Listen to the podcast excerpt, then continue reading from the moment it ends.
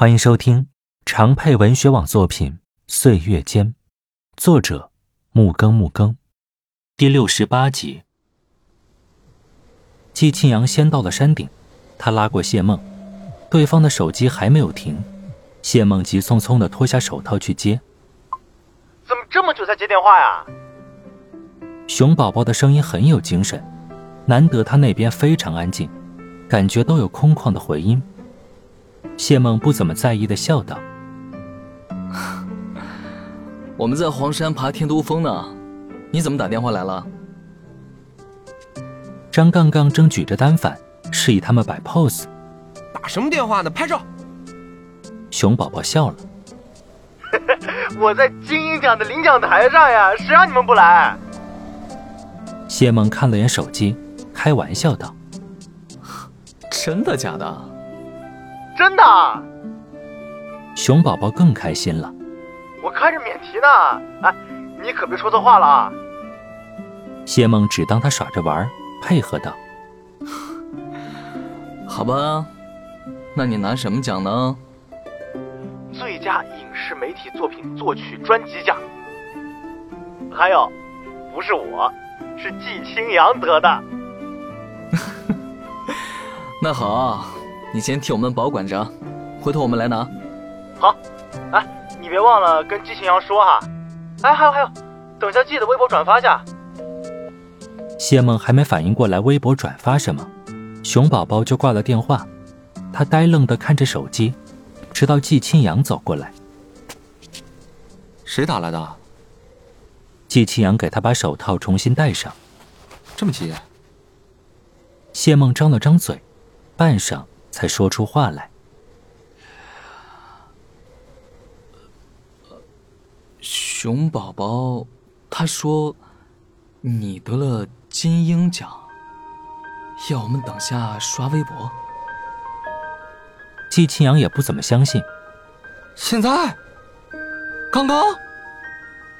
谢梦点了点头，两人对视了一会儿，都默了。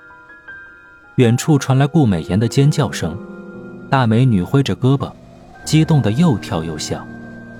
哎，一美大大，快上微博，你上热门头条了！季清阳手机都没带出来，扔在宾馆里，只能用谢梦的登录微博。他在临出发前还发了动态，拍了张宾馆门口看到的山脉全景，文字写的是“过年旅行，黄山”。底下的转发评论已经过万。全是类似。一美大大太牛逼了，金鹰奖得了奖不去领奖，居然还在爬山。一美大人，你简直是我的神，全球最任性的音乐制作人。大大，你是看不起金奖吗？没事后面还有金乐奖。一美大大吊打金鹰奖，征服金乐奖。一美大大吊打金鹰奖，征服金乐奖。底下注意保持队形。微博热搜前三位。季青阳，金鹰奖最任性音乐制作人，吊打金鹰奖，征服金乐奖。熊宝宝转发了颁奖时他打谢梦手机的那段视频，证明第一时间转发，居然还调皮的把三个话题都刷了一遍。季青阳盯着自己被刷爆的首页，一脸不忍直视的表情。谢梦扶额，这次玩大发了。季青阳吐了口气，他把手机收好，做的第一件事就是抱起谢梦，原地转了三圈。谢梦哭笑不得：“你搞什么呢？”季青阳抱着他不撒手：“没去真是对了。这种时候，站在领奖台上根本没什么意义，跟你一起分享。”才是我最想做的。谢梦说不出话来，最后只能捧着季青阳的脸，用力的亲了亲对方的额头。金鹰奖的话题被刷了三天，这三天，乐坛大动荡。有人扒出了季青阳早期北漂的一些经历，认为他是国内乐坛上最璀璨的一颗遗珠。然而，事情还没有完。在第五天的时候。有个十几万粉的乐队微博号突然爆出了当年季青阳为他们写的曲子，包括钱默翻脸单飞、森茂包庇后者，掩盖曲子原创作人员的真相。其中一个小号更是列出了所有季青阳写的原版手稿曲谱，沉痛评论道：“有季青阳的 OM 乐队，才是最鼎盛、最经典、最无法超越的 OM。但是有人却毁了他们，让真正的人才。”被演上尘埃，这是乐坛最心痛的大事。钱默在脱离 OM 后发展并不顺利，网上一时间骂声成片，掐架掐得血红满江。有人翻出近几年钱默出的曲子，与 OM 早期的对比，发现更是雷同抄袭，不胜枚举。森茂最后实在顶不住压力，只能雪藏钱默，并做出公开道歉，声称。愿意对季青阳当年的损失给予巨额赔偿，熊宝宝则不客气的在微博上反击：“赔偿？人家得了金鹰奖，过阵子还有金月奖，现在的身价你赔偿得起？把公司给医美大的，人家也不要啊！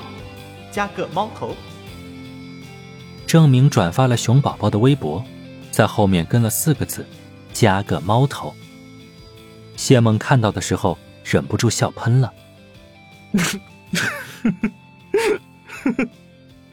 他们真会玩。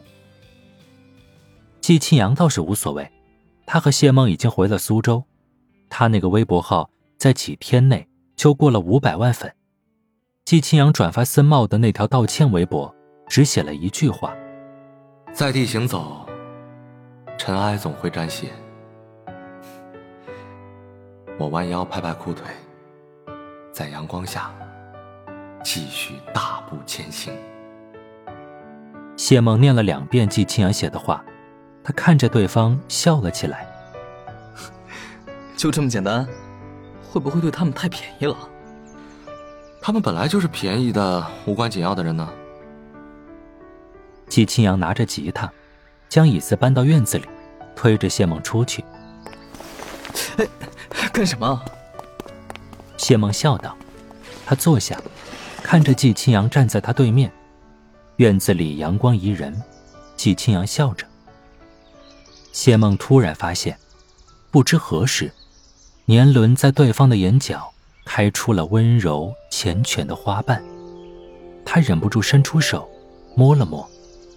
季青阳闭着眼，他轻声说道：“再过几年，我就要四十岁了。”没关系，谢梦看着他，有我陪着你。季青阳的眼眶微红，他掩饰般的低下头，清了清嗓子，认真道：“ 现在是谢先生的专属庆祝歌会，我永远爱你，谢先生。”熟悉动人的旋律。从季青阳的指尖下缓慢流出，谢梦听了一会儿，露出了然的笑容，与他一起唱道：“流年不知道停歇，时间缓慢又缱绻，渐渐渐渐，光阴不再留恋。你的笑容像沙雪，落在我的心里面。渐渐渐渐。”掩盖在岁月间。